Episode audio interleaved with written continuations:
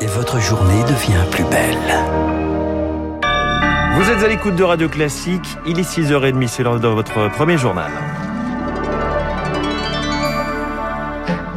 La matinale de Radio Classique avec François Geffrier. Et Charles Bonner pour le journal. À la une ce matin, une présidentielle perturbée par la crise sanitaire. La déferlante Omicron bouleverse le calendrier des prochains mois et provoque l'incertitude en pleine campagne présidentielle.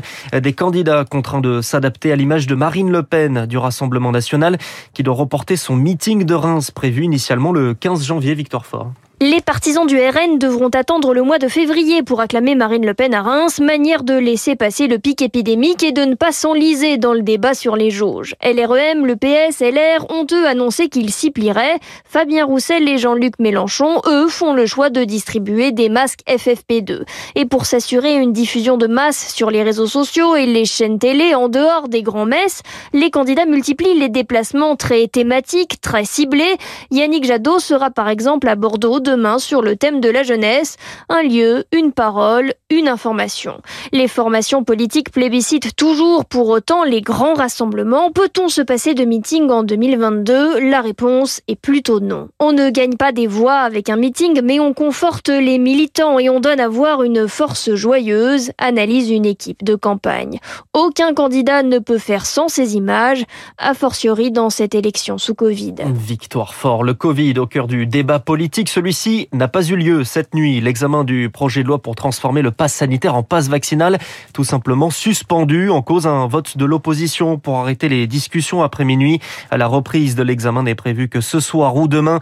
On y revient dans le détail dans le journal de 7 heures. Dans les prochains mois, l'émergence du variant Omicron pourrait finalement être une chance. Voir une bonne nouvelle, c'est peut-être la dernière vague, dit Olivier Véran. Même optimisme pour Alain Fischer, le président du Conseil d'orientation de la stratégie vaccinale, estime dans les échos ce matin qu'Omicron pourrait marquer le début d'une évolution vers des variants moins sévères. Il prône la vaccination comme vecteur d'immunité collective, expliquant qu'il n'existe aucun risque de tolérance à vacciner tous les 3 ou 4 mois.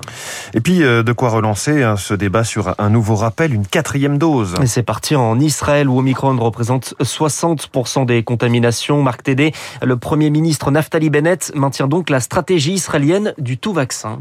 Face à l'explosion des cas de contamination, le gouvernement israélien a finalement précipité son calendrier, proposant cette quatrième dose dès vendredi aux immunodéprimés et aux soignants et dès hier à tous les plus de 60 ans. Dans le pays, plus d'un adulte sur deux a déjà reçu trois doses, explique l'immunologue Cyril Cohen, professeur à l'université Bar-Ilan. Bien que la troisième dose protège de manière excellente contre les formes graves, mais pas suffisamment contre les contaminations, avec la montée des cas, même si l'Omicron euh, nous semble moins dangereux, on a quand même peur qu'il y ait tension dans nos hôpitaux. Tension également du côté des tests, alors qu'on prévoit bientôt des dizaines de milliers de cas de contamination par jour. Le pays ne pourra pas répondre à une si forte demande. Dans les centres de dépistage, ça prenait 5 minutes. Aujourd'hui, il faut compter peut-être une heure et demie ou deux heures pour avoir une réponse. Ça prenait 12 heures. C'est passé à 36 et même plus, jusqu'à 48 heures.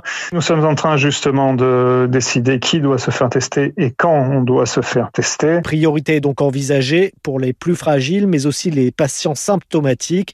Et pour mettre fin à l'isolement des vaccinés, un simple test antigénique pourrait suffire, là où un PCR était jusque-là nécessaire. Marc Tédé, le Covid et ses conséquences économiques, l'emblématique entreprise alsacienne Caddy est en cessation de paiement. Le fabricant de chariots de supermarché en difficulté à cause des restrictions sanitaires.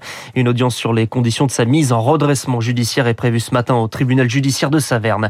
Ils étaient les jumeaux stars. Igor Bogdanov est décédé hier, six jours seulement après son frère, son frère Grishka, célèbre pour leur émission Temps X de vulgarisation scientifique.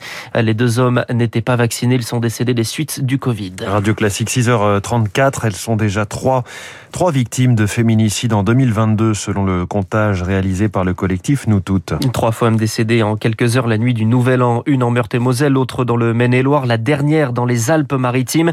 L'an dernier, on comptait 113 victimes. Parmi elles, Shaynez Daoud, tué le 4 mai 2021 à Mérignac, blessé par balle par son ex-conjoint et brûlé vive en pleine rue.